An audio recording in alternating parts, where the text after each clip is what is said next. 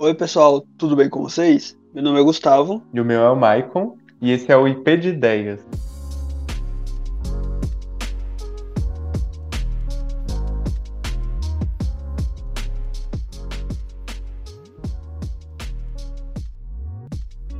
No episódio de hoje, a gente resolveu trazer um top 10 de alguns filmes com os finais que foram surpreendentes pra gente. Mas se for de forma surpreendentemente boa ou ruim, bem, isso é o que a gente vai discutir hoje. Vamos ver. É legal que aqui só tem filme da Netflix, né? A gente decidiu pegar a modinha e só falar de filme fácil de achar. Exatamente. Muito importante nos dias de hoje. Ninguém mais conhece Torrent hoje em dia. Para. Isso é meio ilícito. Assim, gente, nós não compactuamos com isso, nós não fazemos isso. Assim, só citam por, meio legal, por meios legais, tá, gente? Longe da gente está incentivando vocês a pirataria. Jamais. Assistam na Netflix. A mesma que sempre cancela minhas séries favoritas, né? Mas vamos lá. Então, o primeiro filme que eu peguei aqui pra gente conversar hoje é Fuja, você chegou a assistir esse filme? Ah, nossa, eu assisti esses dias com o João. Foi, assim, muito bom o filme. Então, Fuja é bem legal. Ele conta a história da Chloe, uma adolescente que ela sofre de diversas doenças, inclusive paralisia.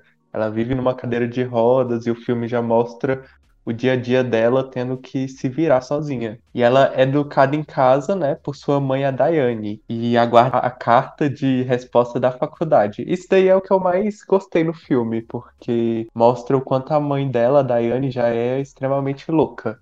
Porque logo no início, todo mundo chorando, ela tá num grupo de apoios de pais com crianças com doenças crônicas etc ela já fala: Eu não tô nem um pouco preocupada que minha filha vai pra faculdade, tá? Eu quero é que se foda. ela vai se virar muito bem. E ao longo do filme a gente vai vendo que não é exatamente assim, né? Que a jovem ela começa a desconfiar que tem algo errado, né? Ela encontra um remédio receitado para a mãe, sendo que é ela quem toma os remédios, e conforme ela vai pesquisando, vai tentando descobrir que remédio é esse, a vida dela dá um, um, um salto Sim. de 180 é graus. É muito bom. É muito bom se a gente falar que a, a Chloe, ela não é aquelas protagonistas que são meio meio sonsas, sabe? Ela é muito inteligente. Então, assim, quando ela começa a pensar que tem alguma coisa errada, ela não vai fazer o que a gente está acostumado a ver, está acostumada a ver que acontece nos filmes, de dar na cara. Ela, tipo, mira bola milhões e milhões de coisas, de histórias, tudo para conseguir essas informações de uma forma muito segura. Então, assim, tipo, é muito sensacional, porque você acaba torcendo por ela, enfim. Muito bom. Sim, exatamente. E é um filme com uma história meio que batida. Porque a gente já tá acostumado em história assim de mãe que tranca a filha que é extremamente louca. Mas esse Fuji ele consegue contar isso de uma forma muito diferente, como protagonistas incríveis. A Chloe, ela é muito inteligente, que nem o Gustavo falou. Ela é o tipo de jovem que mesmo tendo essa deficiência, ela consegue criar meios de driblar esse problema. A mãe tranca ela no quarto, ela dá um jeito de se rastejar por fora da casa para chegar até o outro lado, quebrar o vidro e alcançar um telefone. Então, Fuja tem um roteiro bem diferente, assim, de, de situações e tudo mais.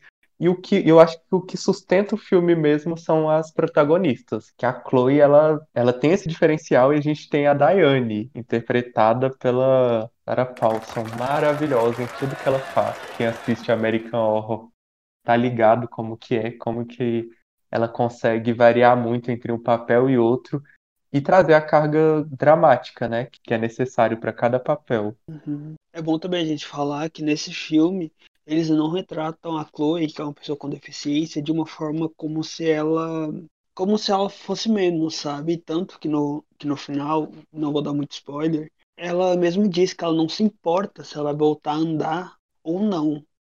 Porque tá tudo bem, assim, do jeito que ela tá. É muito importante nas mídias de hoje ter essa representatividade que a gente fala e de uma forma mais humana, que não como se toda pessoa com deficiência sonhasse, desejasse ser uma pessoa que não tivesse deficiência. Isso é muito importante.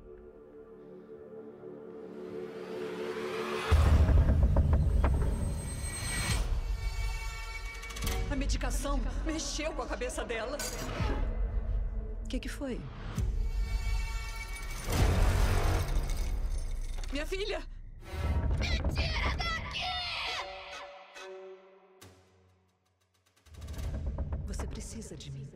Então, como a gente tá aqui para falar do final do filme, como fazer isso sem, sem dar spoiler? Porque assim, como a gente já contou, a Chloe ela foge da mãe, ela tenta de todos os jeitos se livrar dessa mãe extremamente tóxica e carente. E no final, como é que eu falo? Ela consegue isso, mas ao mesmo tempo a gente percebe que ela herdou um traço da mãe. um sadismo, por assim dizer. Então, esse é o maior é a maior surpresa que a gente vai ter no filme. É algo que o filme acabou e eu, uau, eles tiveram mesmo coragem de fazer isso. Não era o que eu esperava de um filme desse. Sim. E a, eu acho que isso que garantiu também o sucesso de crítica, porque teve 88% de aprovação dos críticos no Rotten, né? E 77% da audiência, que todo mundo diz que a atuação e a tensão do filme ajudam a entregar um bom thriller de suspense, que é o que a gente mais precisa da Netflix, né? O próximo filme da lista é o filme O que Ficou para Trás. Esse filme conta a história de um casal do Sudão do Sul que se refugiou em outro país, na numa cidade inglesa. E eles acabaram, estavam tentando se adaptar e eles encontraram diversas adversidades escondidos na, na casa, começaram a ter, enfim, quando aconteceu muitas coisas.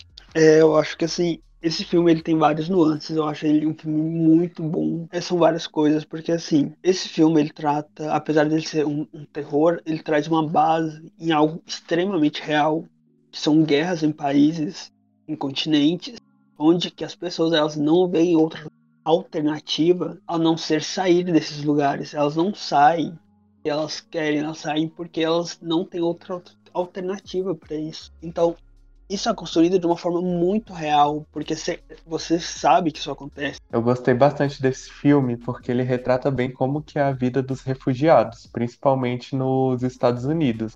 Eles são meio que largados logo naquela casa, depois de ficar meses, pelo que eu me lembro, é, num, numa espécie de albergue com diversos outros refugiados. E a gente vê o descaso também daquele lugar. No momento em que a gente entra na casa, vemos que tá tudo caindo aos pedaços e tal, e eles, a reação deles, nossa, como esse lugar é grande, eles vão deixar mesmo só a gente aqui. Parece que tem uma esperança. Sim. Diferente do que a câmera, do que o espaço mostra o cenário. Eles estão ali, a gente estava num lugar muito pior. Já passa essa sensação pra gente. Exatamente. E, e não só isso, mas também mostra como as pessoas têm essa receptividade com eles. Tem uma cena onde que a mulher ela acaba se perdendo encontra um grupo de garotos negros. E ela vai conversar e os garotos repreendem ela em, em um e durante o diálogo eles até falam para ela voltar para onde ela veio. Então assim, eles... Sendo que provavelmente os antepassados daqueles garotos vieram daquele lugar, Exatamente. E como se já não bastasse esse cenário, que já é algo caótico e real, aí planta o terror. E basicamente traz um pouco de jumpscare, daqueles sustinhos. Só que é interessante que os sustos que esse filme tem, ele não é como em, em um filme comum, sabe? Ele não é só para falar, oi, isso aqui é um filme de terror, tô aqui para te assustar. Não todos os, os sustos que tem é sempre empurrando a história para algum ponto em específico. É sempre para fazer alguma coisa, nunca é algo só para assustar. E é muito, inter... muito interessante isso, porque você vai pegando as coisas, vai juntando e fica muito bom. E também ele envolve muita alucinação da, da do casal. E você, você acaba não sabendo se, sei lá, se eles realmente estão ficando louco, ou se aquilo é uma projeção de sentimentos deles, ou se realmente a casa tá assombrada. Sim, eu, eu amei, eu amei que você trouxe esse filme para o debate. Sim. Eu, quando assisti ele, eu me senti muito mal com o final, porque assim, o filme retrata aquela culpa do sobrevivente, Exatamente. né? Exatamente. A gente descobre no final que o casal acabou tendo que fazer algo terrível, assim, para conseguir sobreviver. É exatamente isso. E a gente não culpa eles, porque naquela situação provavelmente qualquer um teria feito a mesma coisa. Exatamente, porque, gente, lembrando, você tá num lugar onde tem guerra, se você quiser viver, você tem que sair dali, custe o que custar. Então, assim, é muito um salve quem puder. E o final é maravilhoso, porque a gente tem essa revelação do que eles fizeram e a gente começa a entender tudo. Por que que o, a mulher, ela, ela tá em naquela coisa de, ah, eu quero voltar, mesmo tendo acabado de sair de uma guerra praticamente, e porque ele tá tão em negação de, ah, eu quero esquecer completamente, não quero lembrar que eu tinha costumes, eu quero estar tá aqui e esquecer do meu passado completamente. Sim, também é muito interessante que ele ele meio que abraça a cultura inglesa como um todo e quer realmente fazer parte de uma certa forma que, que parece até um pouco perigosa, porque ele parece em alguns momentos negar alguns costumes que eles tinham lá, enquanto a mulher ela já bate firme nisso, falando que ela quer comer da forma que ela comia lá, ela quer fazer do jeito dos costumes que eles tinham lá, então você consegue perceber. Olha, dá pra, sobre esse filme realmente dá pra puxar tantos assuntos interessantes de se debater. Não tinha como não Sim. trazer esse filme pra cá. E ele, assim, foi um sucesso de crítica no, no Rotten, trazendo 100% de aprovação, porque ele apresenta sustos genuínos em todos os corredores. Eu amei quando eu vi que esse filme tava com 100% de aprovação no Rotten. E o Caro Remy, ele não parece ser um novato, né? Uhum. A co-protagonista, a Yunmi, se eu não me engano, Ah, acho que é esse o nome dela. Eu já tinha visto ela em ação, maravilhosa, em Lovecraft. O papel dela é perfeito, é tão complexo quanto esse papel de O que ficou pra trás. E ela consegue entregar assim algo maravilhoso, que faz a gente chorar, faz a gente sentir empatia por ela. Ela é muito boa nesse tipo de papel. Eu vi uma coisa na escuridão. Você viu também.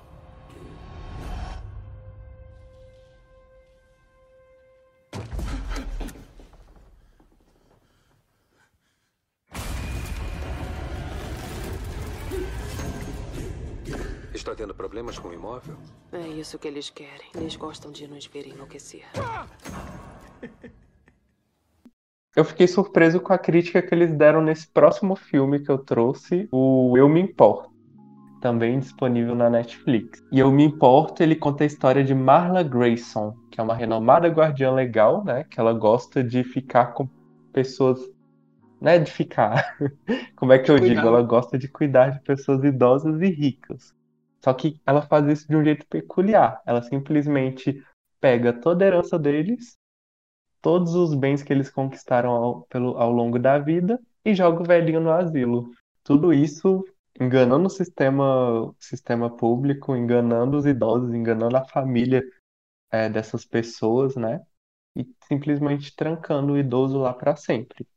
É claro que tudo dá errado, né? Se fosse tão simples assim, tudo dava errado quando ela acaba colocando no asilo uma idosa misteriosa, por dizer assim. Você já chegou a assistir esse filme? não, amigo, eu realmente aqui eu tô no escuro. É com a Rosenberg Pike. Não sei se é assim que se pronuncia, mas vamos lá. A mesma que fez Garota Exemplar. Toda a atuação que eu vi dela até hoje foi muito, muito boa. Porém, em Eu Me Importo, eu fiquei torcendo um pouco o nariz. Eu acho que é o roteiro que realmente não ajuda. Porque acaba que a gente não sente empatia pela protagonista, que rouba de velhinhos e interna eles em asilos. A gente não sente empatia pela velhinha que ela, que ela coloca no asilo, porque a velhinha descobre ao longo do filme que ela tem um filho mafioso, e esse filho trafica mulheres, além de tudo. Então é um roteiro só de pessoas escrotas fazendo mal a pessoas escrotas. E eu acho que é algo que poderia ter sido muito mais trabalhado, porque uma mulher que ela engana velhinhos, rouba tudo deles e coloca eles no asilo para sempre, eu acho que é uma história que dava muito pé para manga, que poderiam pegar um personagem, uma família realmente sofrendo com isso, pra gente ter uma ideia até de como o sistema eles esquecem do velhinho. No momento em que eles fazem uma audiência para decidir o destino de um idoso e sem o idoso estar lá, né? Porque aparentemente o governo pode fazer isso, eu descobri depois, é, lendo sobre o filme, a gente fica assim de cara, porque nós, todo mundo vai envelhecer, nós vamos envelhecer, e o que aguarda a gente, só Deus sabe. Porque a qualquer momento pode chegar um desconhecido e tirar tudo que a gente conquistou. É um assunto pesado, Sim, por dizer assim. Mas tem seus méritos, porque os críticos eles deram 80% de aprovação, né, no Rotten, enquanto os assinantes da Netflix já não gostaram tanto quanto eu, né? Porque o filme só conquistou 35% de aprovação do público. Eles disseram assim que por mais que as atuações sejam fodas, porque a gente tem a Rosamund Pike e o Peter Glin Dinklage. Meu Deus, vou ter que abrasileirar aqui. Peter Dinklage. Por mais que eles sejam fodas, o Peter, ele inclusive fez o Tyrion Lannister em Game of Thrones, não não conseguem driblar o problema do roteiro. Eu fiquei assim louco pra acabar logo, os dois morrerem, os dois se derem mal, porém o final surpreende muito. Incrivelmente, pode ser tanto pro lado positivo quanto pro lado negativo, porque no final do filme a Marla acaba tendo o que ela merece, mas depois de fazer muito mais mal e conquistar muita coisa. Vocês vão ter que, que assistir, porque a psicopata do filme é incrível. Eu tenho muito medo de um dia acabar passando por alguém assim. e quem não? Exatamente. Meu maior medo é encontrar uma mulher que nem a Marla. E a gente fica muito puto com o personagem do Peter, porque ele é um escroto e ele é um macho que se sente melhor do que a Marla. Ele não quer perceber que ela está em pé de igualdade, até porque ele vem de um lugar em- onde ele está acostumado a não respeitar mulheres. Ele trafica mulheres. Então fica esse embate entre ela e ele. E o final é, é, é ruinzinho, mas é bom. É aquele filme que você fala, ok, deu certo. Me convenceu. Bom dia, senhora Peterson. Me desculpe incomodá-la a essa hora da manhã. A justiça decidiu que a senhora precisa de assistência para cuidar de si mesma. Eu estou bem. Infelizmente, não é a senhora, nem eu quem decide isso. O tribunal me designou para ser sua guardiã legal. O quê? Vai ter que me acompanhar. E não esqueça. Eu estou aqui para ajudar. O, o próximo filme da lista é A Perfeição. Nele conta a história de uma mulher que costumava ser considerada prodígio no violoncelo e passa a perseguir o, o seu mentor e a nova pupila dele, e as coisas começam a ficar a tomar um rumo bem peculiar. De início, esse filme assim parece parece ser um filme muito comum, sabe? A prodígio, a ex-prodígio e a nova e a pupila, que elas vão ficar meio que fazendo rivalidade feminina, só que sai muito disso. Enfim, quando eu assisti esse filme, eu realmente fiquei chocado em vários momentos, porque ele não tem, ele não tem um desenrolar tão rápido.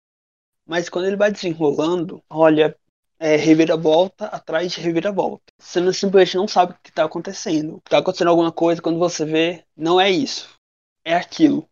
Aí começa a mostrar aquilo, e mesmo que filme dê muito essa ambiguidade, ele consegue fechar bastante o fechar bastante isso para que não fique com tantos pontos soltos. E quando chega na última parte do filme, tem também novamente essa reviravolta de uma hora tá acontecendo isso e outra hora tá acontecendo aquilo.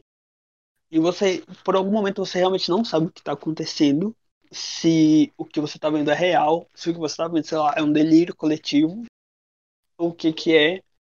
Mas logo, logo depois você acaba acaba explicando o que realmente está acontecendo e por que tudo isso aconteceu. E é aí que vem a última reviravolta do filme que faz você ficar completamente chocado. Mas assim, gente, presta muita atenção no filme, porque se você não prestar atenção, você acaba se perdendo um pouco. Você não vai saber o que está acontecendo, qual, qual das coisas que você viu era verdade ou não. Mas é realmente é um filme muito bom. Muito bom mesmo, vale muito a pena assistir. Então, então, bom, bom, bom, bom. O filme, o filme não é bem bom, Nesse podcast só minha opinião importa. porque assim, eu tô acostumado a filme com o plot twist, né? Mas a quantidade de plot twist que a perfeição tem é de explodir a cabeça. Tem momento em que você acaba. Eles gostam de fazer flashback pra tudo. Pra mostrar o quanto é inovador. Aí o filme começa de um jeito, aí dá uns 20 minutos, vamos recomeçar, porque não era isso que você estava imaginando. Aí eu, olha, interessante. Aí continua de outro jeito, aí quando você tá pegando a linha de raciocínio, vamos voltar de novo. Então eu acho que mais pro final acaba entrando um pouco na trecheira. Mas eu também sou muito fã de trecheira, então foda-se. Exatamente. Eu amo uma Ah, trecheira. um trechezinho é muito bom. De vez em Sim, quando. o último ato do filme vira uma loucura. Parece que a gente tá em outro filme. O sangue, a morte, Sim, uma guerra. Meu Deus. Então você fica perdido e fica, uau, o que, o que que aconteceu aqui? Aquilo era uma peruca o tempo todo. Você percebeu a peruca? exatamente. Não, Quando não ela lembrava. tirou, quando ela tirou a peruca, eu fiquei, peraí, como assim ela tava usando peruca o tempo todo? Nossa, eu não lembrava disso, meu Deus. Vou ter que rever. A reveja, amigo, porque essa cena eu fiquei, uau. E o final, então, o final é o melhor plot twist. Sim, o final foi bem chocante. Sim, eu acho que esse diretor, ele queria mesmo algo que chocasse completamente, que, que a gente saísse do filme, né? Porque se não fosse isso, eu acho que o filme seria um pouquinho esquecível. É isso. A crítica gostou bastante, porém o público nem tanto. 72% de aprovação dos críticos e rejeição do público em 57%. Ele foi 57? liderado por Nossa. duas. Sim, ele foi liderado por duas atuações envolventes. Ele é um, um thriller, a thriller inteligente e envolvente, que exibe suas reviravoltas com sagacidade constante. Isso é o que foi falado foi do Rotten, não é? Rotten, isso. Ah, eu sempre esqueço o nome do, do site. É esse. gente. Acompanhe esse site, amigo. Ele é muito bom pra quem é cinéfilo.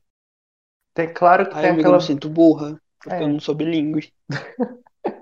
Mas se você acompanha o IMDB, não é? Na verdade, quem acompanha é o João. Tem que chamar o João pra esse podcast. Aí sim, um dia ele faz um joguinho de casal. Não! Não vai, não, não vai, não! E agora escuta, tem algo errado. Tem algo errado comigo. Liz, eu sei, por isso a gente vai pedir ajuda. Não, eu tô morrendo! Eu tô morrendo!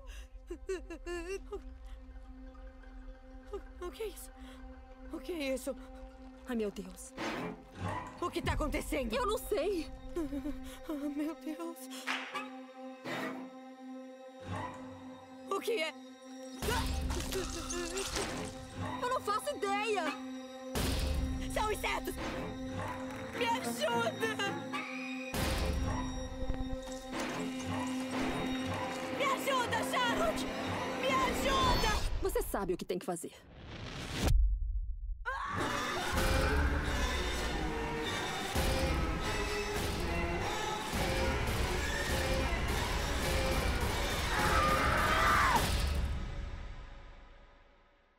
Sabe o que acontece agora?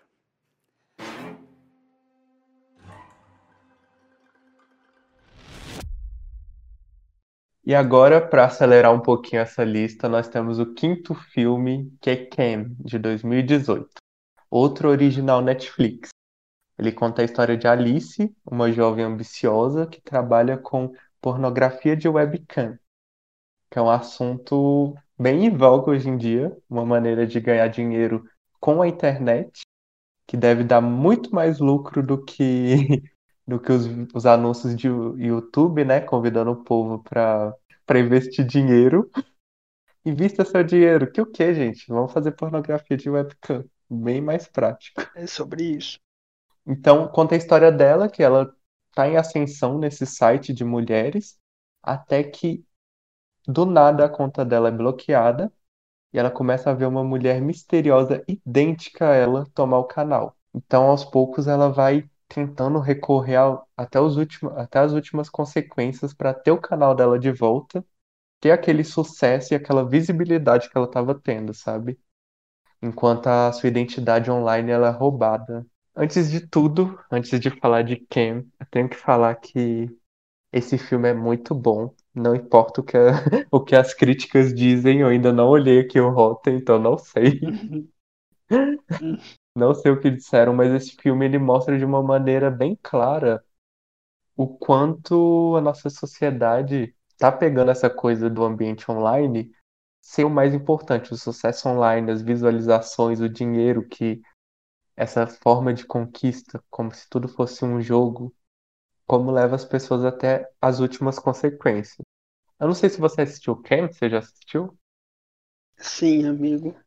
Assistiu? Achei conceito. É bem conceito. Eu amei aquele filme porque o final ele me surpreendeu completamente. Porque a gente tem a história dela, né, da Alice, contando como que é a vida de streaming, de pornografia. A gente tem a história de outras meninas que trabalham com ela e toda, e toda essa competição em volta delas. E quando tudo aquilo é tirado dela, ela meio que começa a viver em abstinência. Porque a gente via no início que a vida dela era aquilo, ela estava sempre online, ela estava em contato com os homens é, do site e fala muito como que esses homens tratam ela também.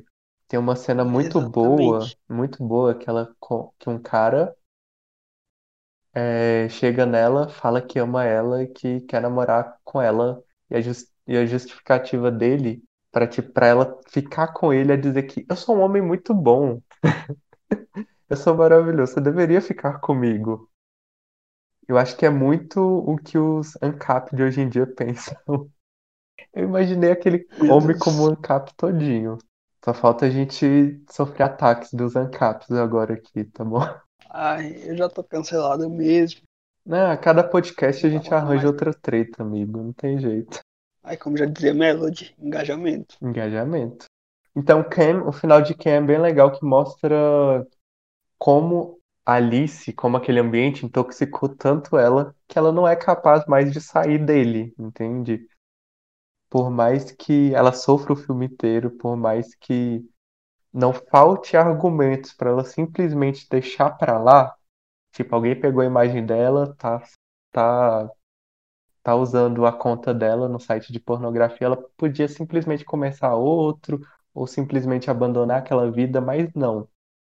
E o final surpreende a gente exatamente por isso, até onde ela chegou para conseguir a conta dela de volta.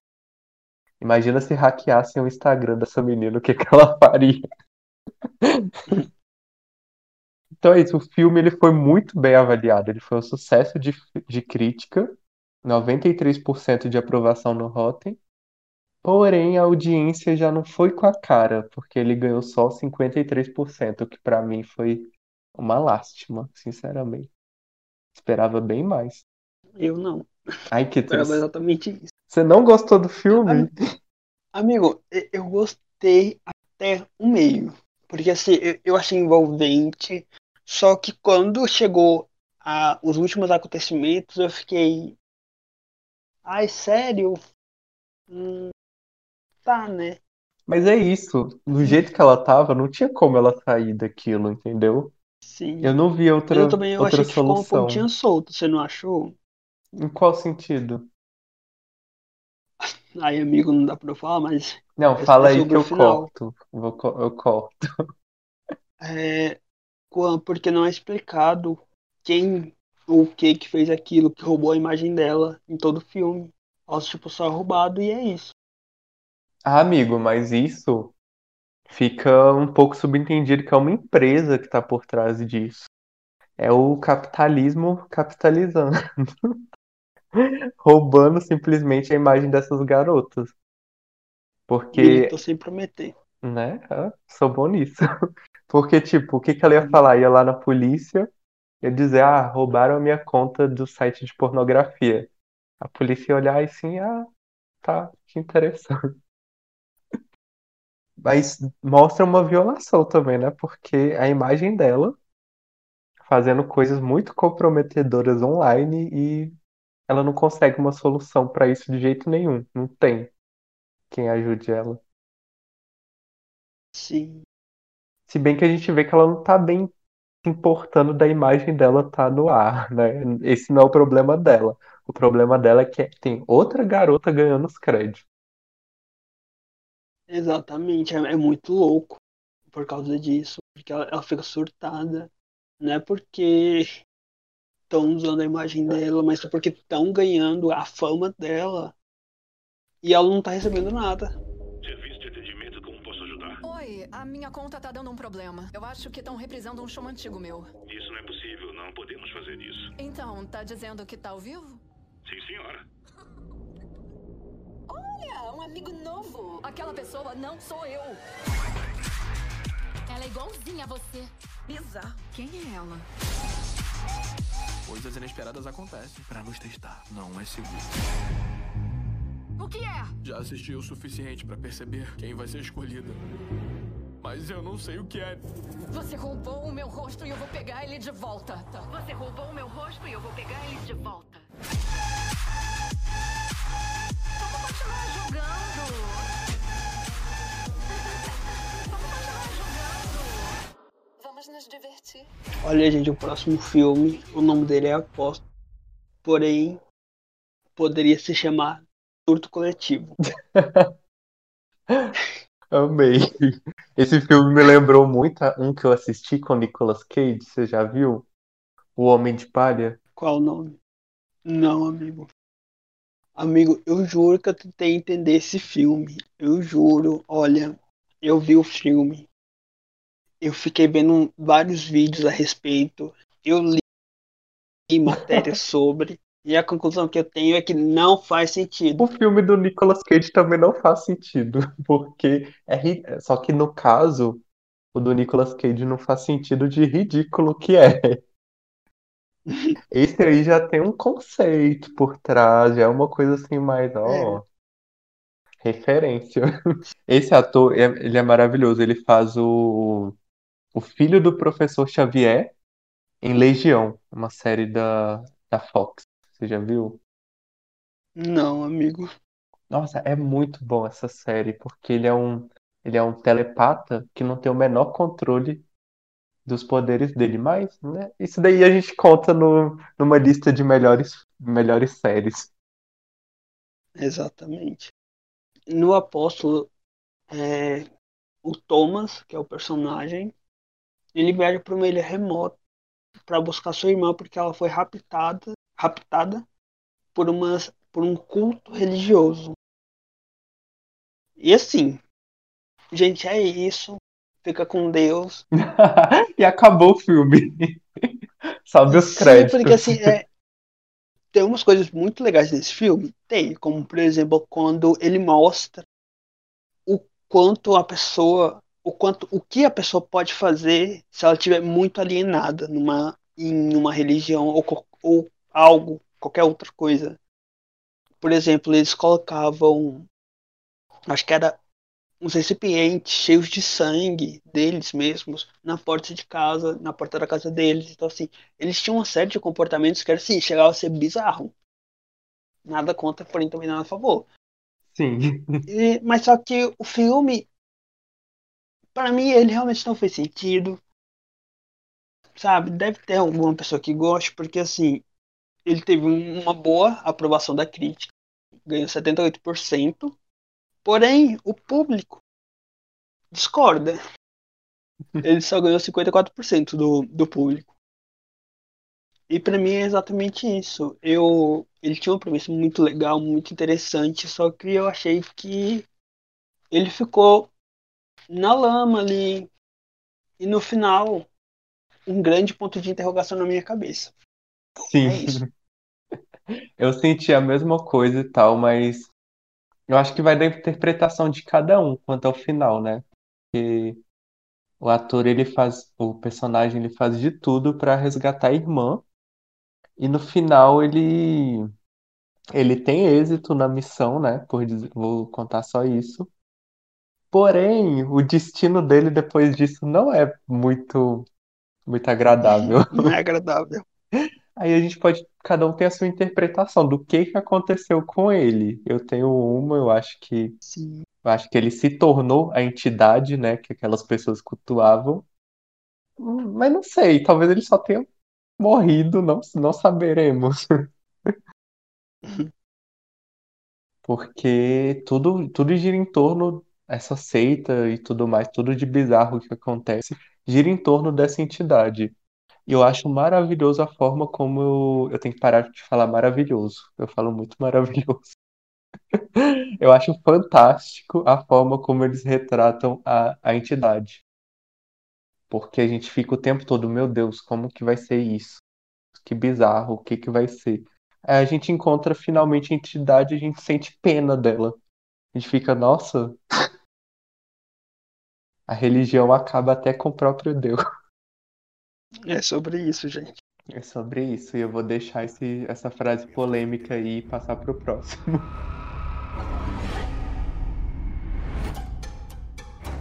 Your eyes. They've seen things. Who are you?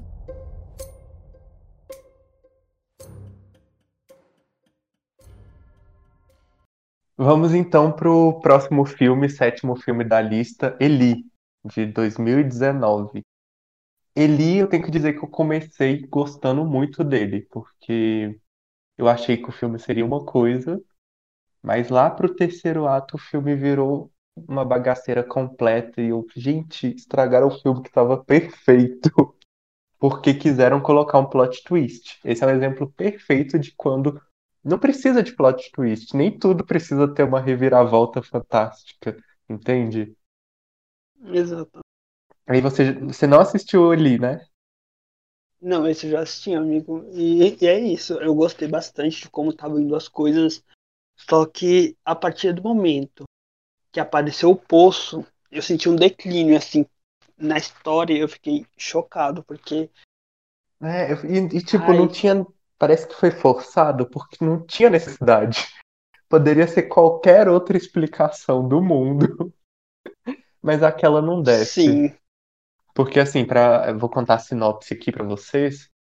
Eli, ele é um garoto, um, um jovem que ele tá numa viagem com os pais para ser sub, submetido a um tratamento.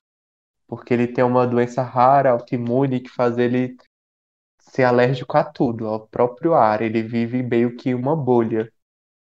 Então os pais chegam com ele numa, numa casa que ela foi toda construída para meio que para driblar essa doença dele, reter essa doença. Então ele pode andar tranquilamente pela casa, ele pode ir para onde quiser, né? Mas se sair da casa, a doença ataca. Então ele aos pouquinhos ele vai sendo vai, vai recebendo tratamento e conforme ele vai recebendo tratamento, começam a acontecer coisas esquisitas naquela casa, naquela mansão. Ele começa a ver coisas, começa a ver espíritos, começa a achar que a enfermeira, a médica que estão cuidando dele, na verdade são grande, grandes ameaças. E no final a gente descobre que não era bem isso. Aliás, era isso, mas não era bem isso. Porque realmente elas eram uma ameaça. Porém, tinha outra coisa que era uma ameaça muito maior. E isso só quem assistiu o filme vai saber. Se tiverem coragem, né, de ir até o final. Não, não se tiver coragem, se conseguirem chegar até o final. Né? Nossa. Porque, nossa, eles propõem a cada coisa des- desinteressante que talvez só possa até dormir.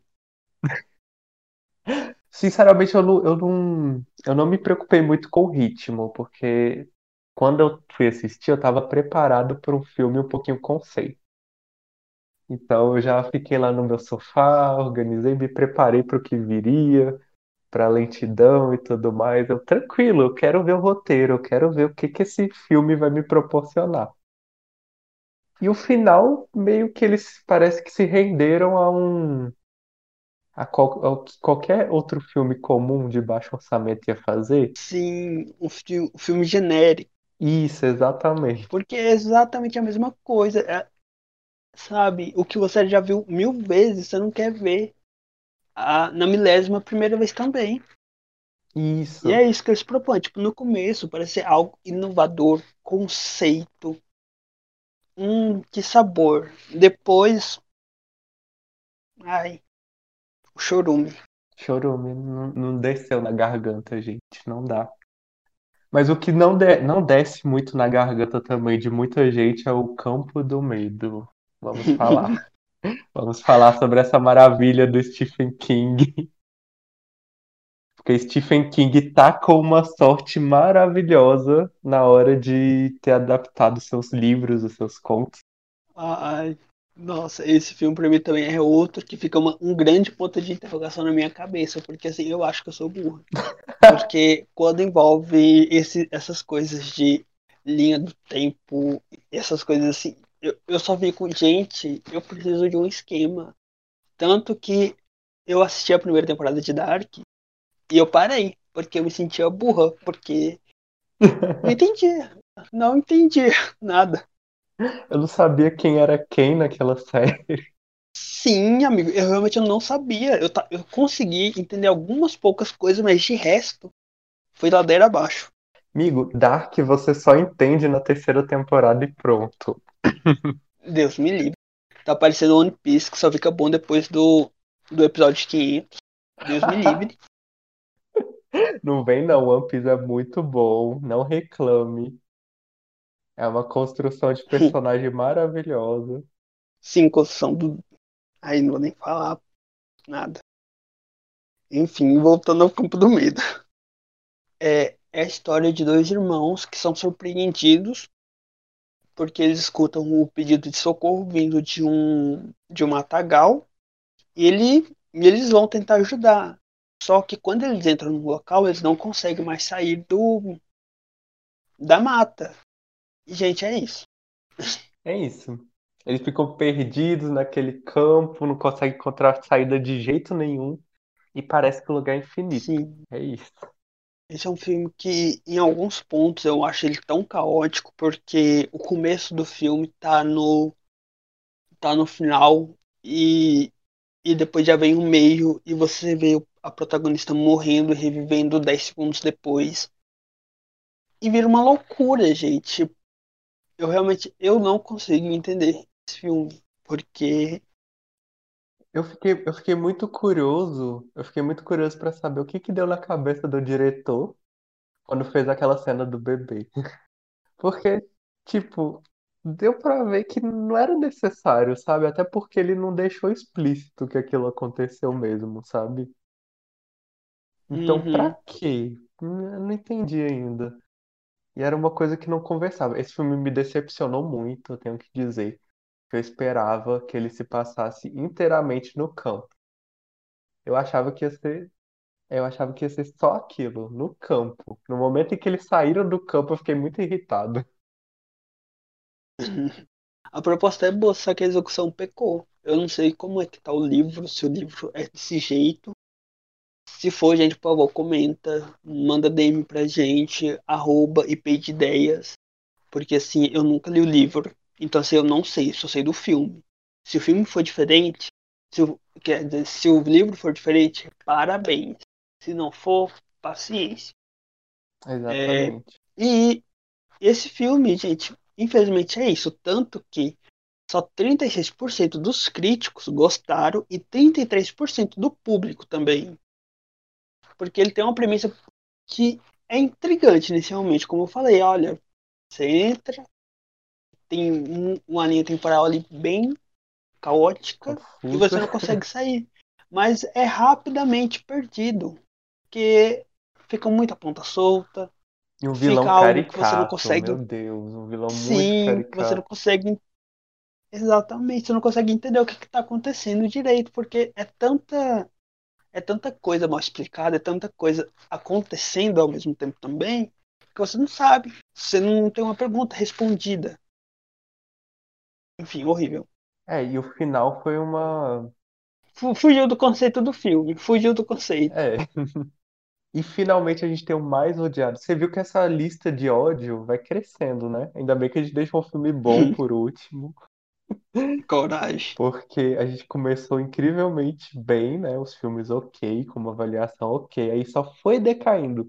Tanto que agora o filme que a gente vai falar ele foi o maior fracasso da Netflix de todos os tempos. Foi um filme assim que quando era uma época em que estavam saindo ainda poucos, 2018, né? Estavam saindo ainda poucos originais Netflix. Não tanto quanto tem agora, que toda sexta-feira tem um original Netflix e uma, uma porqueira maior que a outra. Porém, a gente teve Vende-se essa casa. Então, esse filme ele conta a história de Logan, né? Que ele se muda para para uma casa que está temporariamente à venda. Então, eles ficam morando lá naquela casa enquanto outras pessoas vão lá visitar, eles preparam tudo para as portas abertas, né? Porque aquela casa vai ser vendida uma hora e eles vão ter que sair de lá. E no meio desses eventos e tudo mais, o Logan começa a perceber uma presença na casa. Ele fica observando, fica, fica vendo, e é só. O filme é isso. É aquele não fede nem cheira. Não Mas eu, acontece eu acho que o pessoal. nada. Sim, mas eu acho que o pessoal esperava um pouco a mais, porque antes de lançarem esse filme, lançou Os 13 Porquês, e o, e o protagonista da, dessa série é o mesmo protagonista desse filme. Dos 13 porquês, Então, né? o- acho que o- sim, o pessoal acabou esperando uma expectativa que assim, não tinha pra onde correr. Sim, eu acho que eles não colocaram todo o dinheiro que eles tinham na contratação do ator esqueceram de pagar o roteirista. exatamente. Porque são, é muito tempo de filme, se eu não me engano, são quase duas horas de filme em que não acontece nada, gente. Não, não tem, não tem uma morte, não tem uma, uma preparação do que vai acontecer, nem nada. É só um estranho que ele entra na casa, ele anda pela casa, fica lá, parece que é um fantasma, porque desaparece facilmente, né? E eu acho que o maior, é, o maior drama do filme, a maior sensação assim de medo, vem do menino colocando a lente de contato, e é só. Porque você sente agonia e pronto, acabou, não tem mais nenhum medo. E o final, eu vou Sim, contar o final, porque ninguém vai assistir essa porcaria. No final, a gente fica muito aliviado, porque o cara simplesmente mata a mãe, mata o menino e vai embora. Acabou, fim de filme. conceito. É isso. A atuação do garoto tá ok.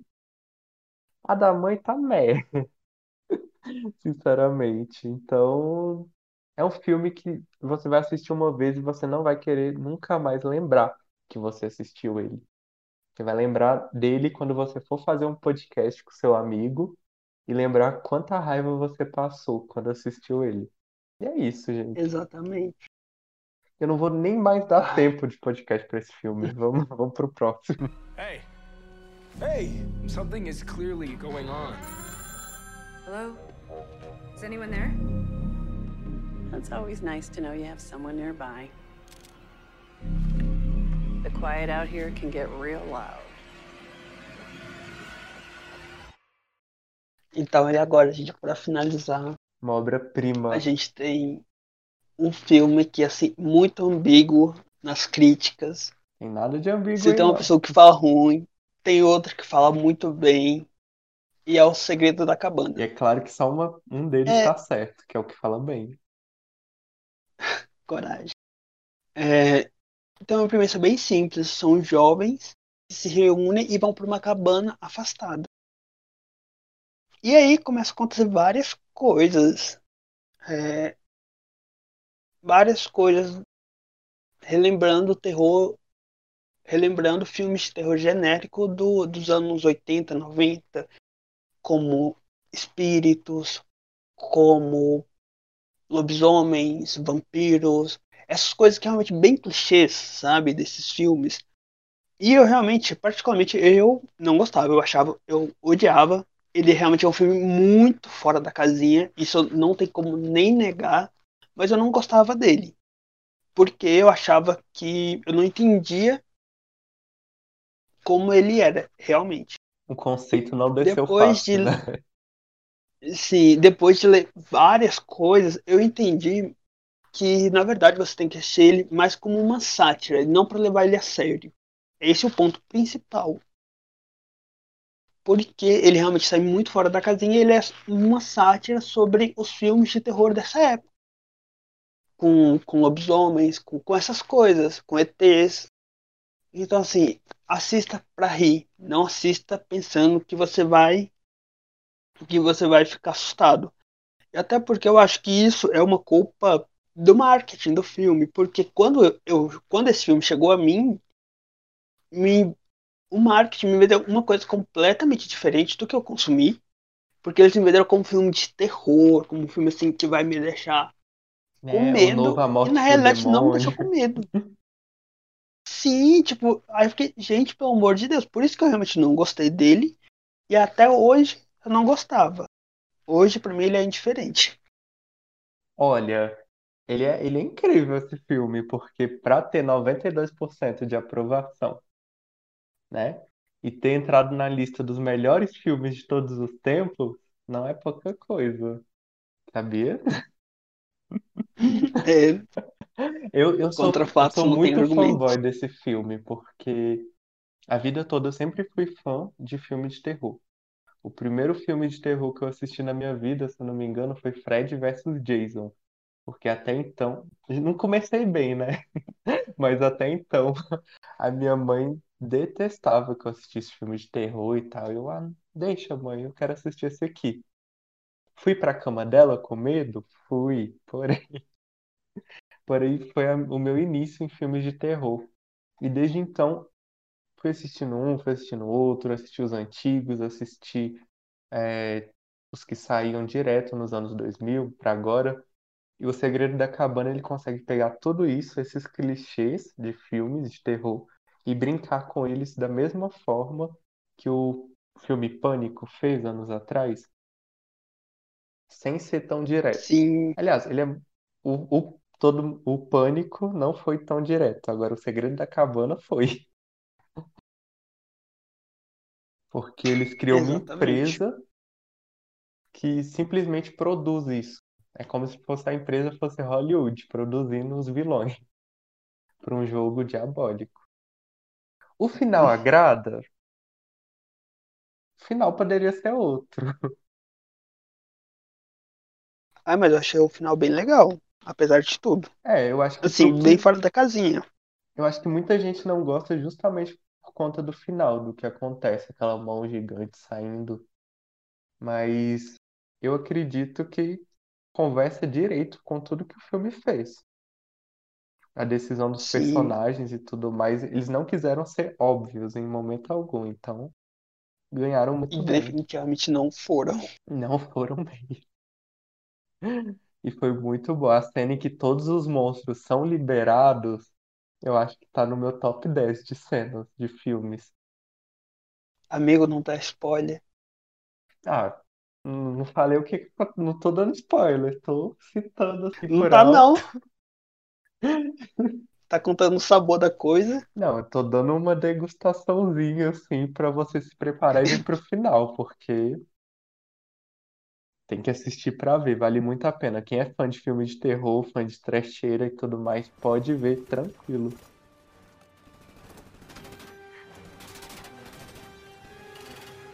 Então vamos começar a festa.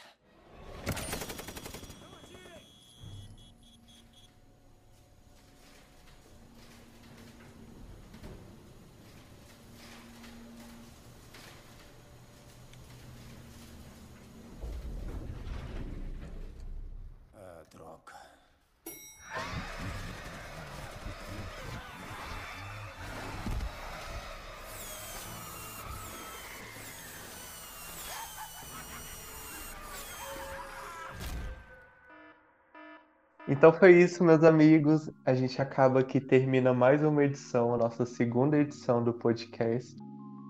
Eu espero que todo mundo tenha gostado, curtido as indicações. Eu vou deixar a lista aqui lá no nosso Instagram. É só você seguir arroba IP de ideias, I e o P de ideias. Segue também o Gustavo lá nas redes sociais dele. Sim, Gustavo Luri. Ai, não, pera. Ai, amigo. Esqueceu o seu eu arroba? esqueci o- Sim, eu esqueci o user. Me segue lá no Instagram, é arroba buto, que o, tem dois T's. É, é um Instagram onde eu posto alguns poemas melancólicos e faço algumas coisas bem conceitos, sem intenção de charts. Então vai lá, vale a pena conferir. E, dá. Vai lá, e curte lá. Vai lá também no meu Instagram, arroba eu, Michael Rios, para saber um, um pouco do nosso dia a dia, etc. Além disso, lembrem de compartilhar esse podcast, vocês vão, a- vão ajudar duas recentes influencers a alcançar mais gente. E a gente se vê no próximo. Curta, deixa o seu like e nos vemos até mais. Nos vemos até mais. Pra você ver, as blogueiras elas têm que trabalhar no final. Não é fácil ser blogueira. Sim. No momento em que você vai Não é se nada despedir, no momento que você vai iniciar, tem que ter um jogo de cintura.